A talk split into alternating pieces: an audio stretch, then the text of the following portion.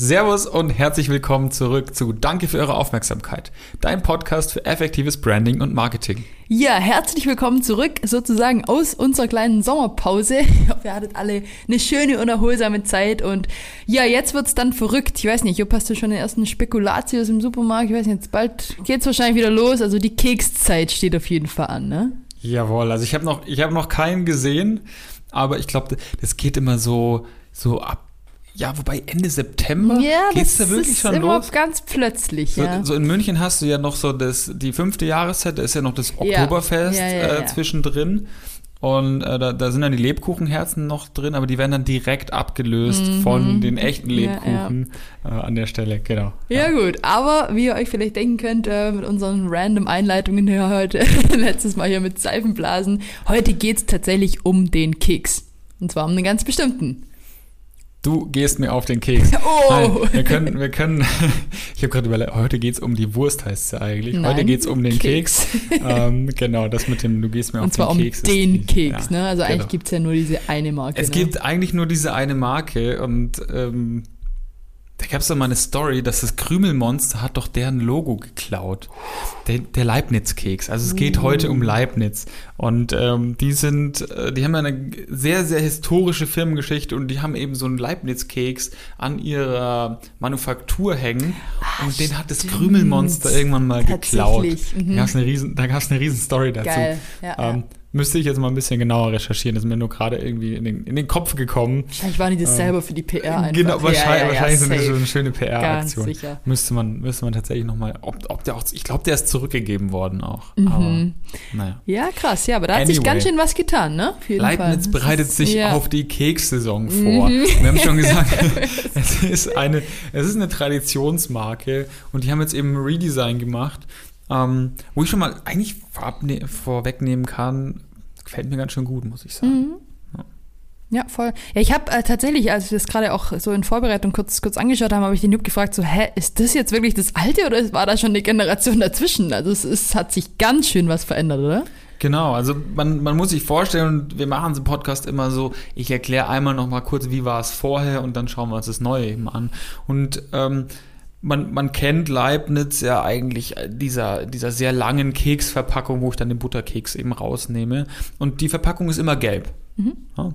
Und ähm, das war bisher ein, ein Gelb, ein sehr sattes Gelb, das eben ähm, als, als Hintergrund auch für das Logo ein sehr sattes Gelb, was eben so ein bisschen an die Keksfarbe erinnert, sich aber auch ein Stück weit absetzt. Also so eher so ein, so ein Gelb, das so ins Orange-Braun übergeht, sage ich jetzt mal. Sehr satt.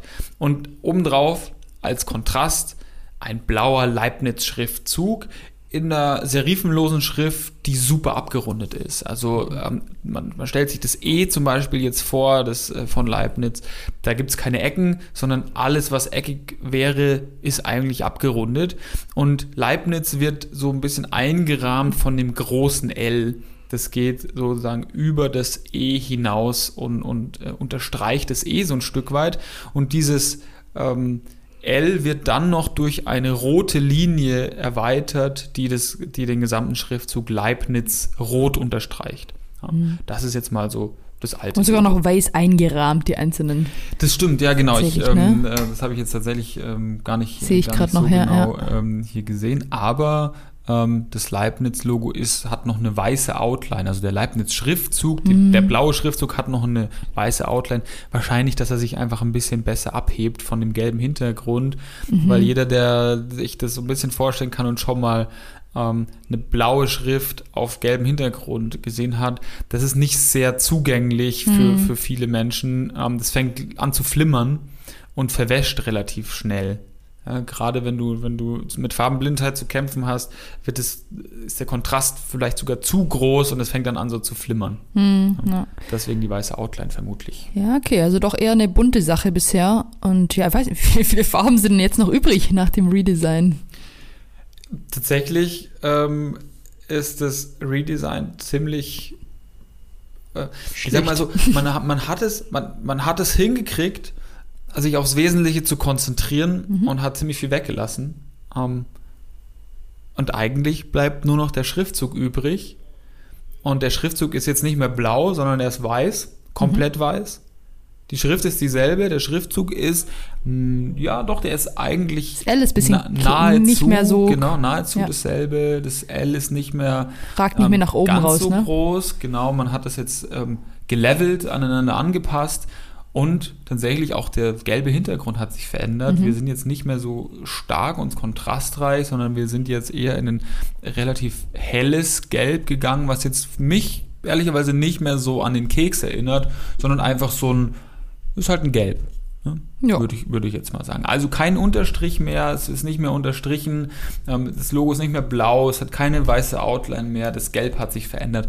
Eigentlich hat sich relativ viel verändert, außer ähm, die Schriftart, weil selbst die Schrift hat sich ein Stück weit verändert. Ja, krass. Und wo es ganz heftig wird, ist dann tatsächlich bei der Produktverpackung, Mhm. ähm, wo man sich dafür entschieden hat, einfach gar kein Logo zu verwenden, beziehungsweise das Logo nur noch auf den Keks zu drucken, der auf der Packung ist. Also wenn man sich hier die Packung anguckt, die Packung ist jetzt komplett ähm, gelb, man sieht den Nutri-Score und in der Mitte prangt einfach nur noch der Keks, der Butterkeks mit dem Logo, der ja da sowieso in dem Mhm. Keks drin ist.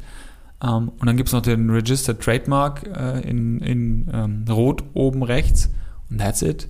Ja, also wir sind komplett weg von Beschreibungen, von Logo, von ähm, Typografie auf der Verpackung und sind sehr reduziert auf Farbe. Und aufs Produkt, Produkt. letztlich, ja? Ja, Richtig. Einfach. Auf Produkt und Typografie. ja mutig eigentlich, ne? Die. Verpackung Ja. eigentlich, das Produkt einfach bam, hier hast du es gleich schon in your face. Finde ich super cool. Was glaubst du, was generell so die Beweggründe waren, das Logo so krass zu verändern auch?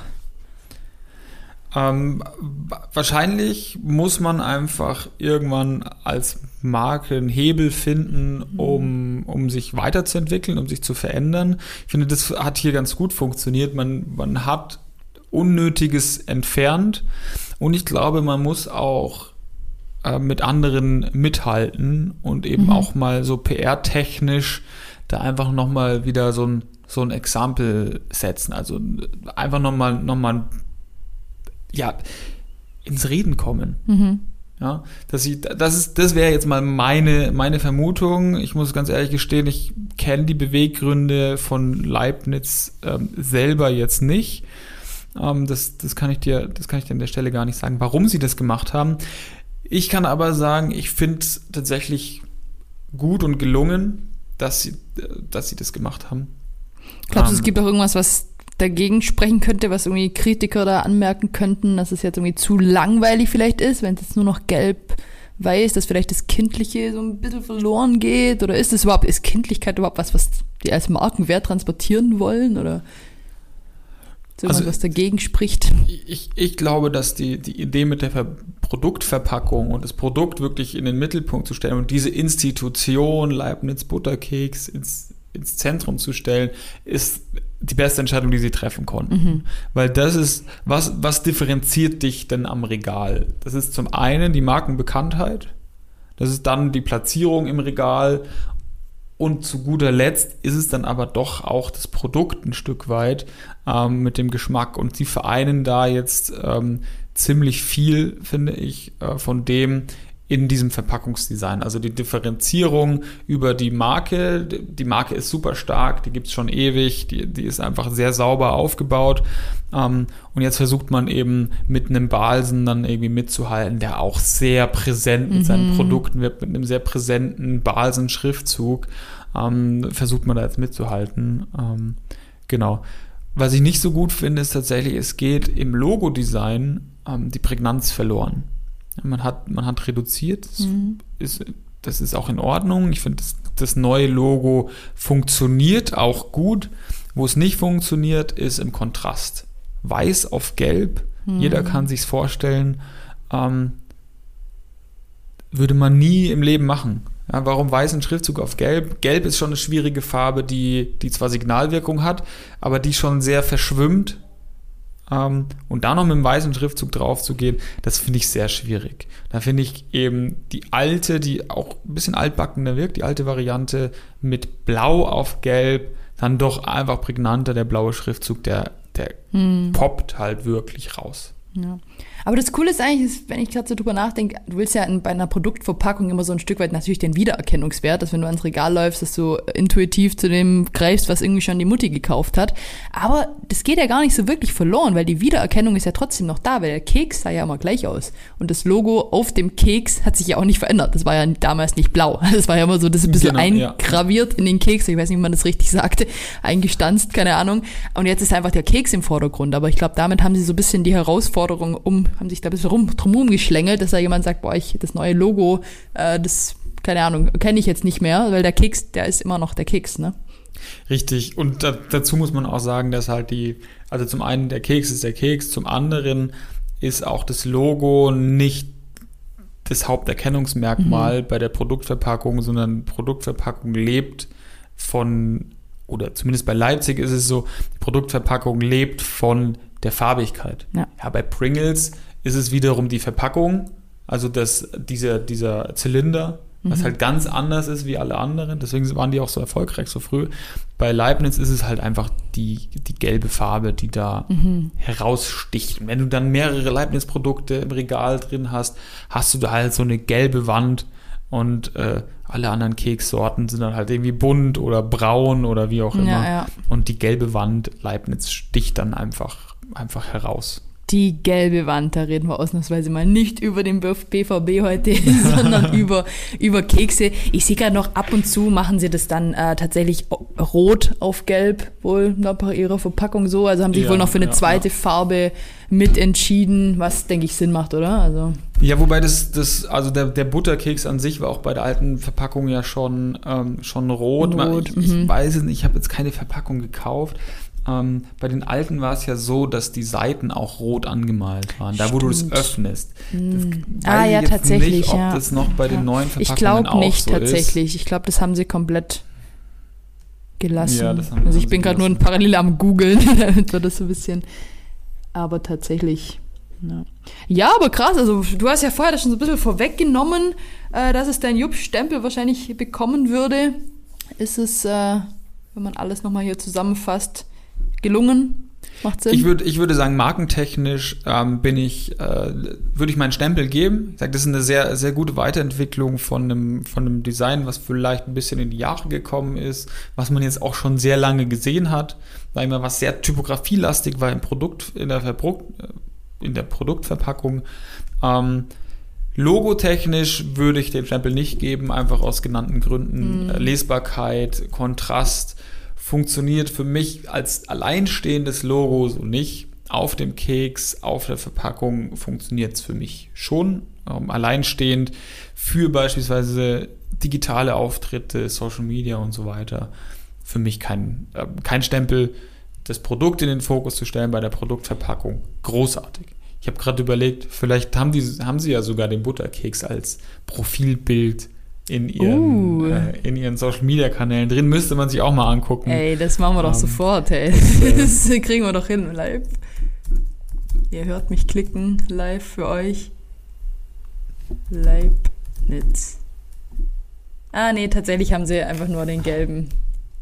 Ja, aber da, gut, da aber schaut gut aus. Schaut ja, nicht schlecht, könnt ja, euch. Finde find ich einfach, der, der Kontrast ist dann an der Stelle nicht, nicht ideal gewählt. Das könnte man, könnte man dann durchaus noch ein bisschen besser machen. Ja, wir werden Leibniz so oder so wieder taggen in unserer Bewertungsepisode, dann können Sie sich das anhören, sich vielleicht, äh, vielleicht dazu Stellung beziehen. genau. Auch sehr gerne, lieber Leibniz-Markenverantwortlicher, wenn du Lust hast auf ein Interview mit uns zu erklären, warum ihr das gemacht habt, melde dich gerne, dann können wir das machen. Ja, ansonsten, ich glaube, okay, sehr schöne äh, Schlussfolgerung, finde ich super cool. Kann ich mich auf jeden Fall anschließen, auch als Nicht-Experte. Ich würde gern tatsächlich, wenn ich hier eh schon die ganze Zeit wild am Googeln bin, mit einem kleinen Fun-Fact schließen. Und zwar hat der Original Leibniz Butterkeks ringsrum genau 52 Zähne. Also wenn ihr euch diesen Keks anschaut, der jetzt auch riesengroß auf dem, auf der Produktverpackung drauf ist, da seht ihr also diese kleinen Einkerbungen und es sind ganz genau 52 Stück und das hat tatsächlich, wie hier steht, ästhetische Gründe. Mit dieser Anzahl fand nämlich der Herr Hermann Balsen damals, Leibniz gehörte tatsächlich zur Balsen-Gruppe, dass die Kekse das optimale Aussehen haben. Und ja, so hat auch der Leibniz Butterkeks nach dem Redesign noch genau 52 Zähne. Ah, perfekt. Wahnsinn, oder? Wissen wir das auch noch. Zu, zum Glück haben sie die Anzahl der Zähne Dank nicht verändert. Haben sie die nicht verändert, genau. Kann ich auch immer noch nachzählen, um zu gucken, ob ich wirklich den Original-Keks habe. Und ja, ich glaube, dann freuen wir uns jetzt auf den Leibniz Spekulatius. Vielleicht gibt's den als Produkterweiterung eines Tages. Oder vielleicht gibt's den auch schon, keine Ahnung. Ich glaube nicht. Glaubst du nicht? Okay. Ja, ansonsten sagen wir nur noch Danke für eure Aufmerksamkeit.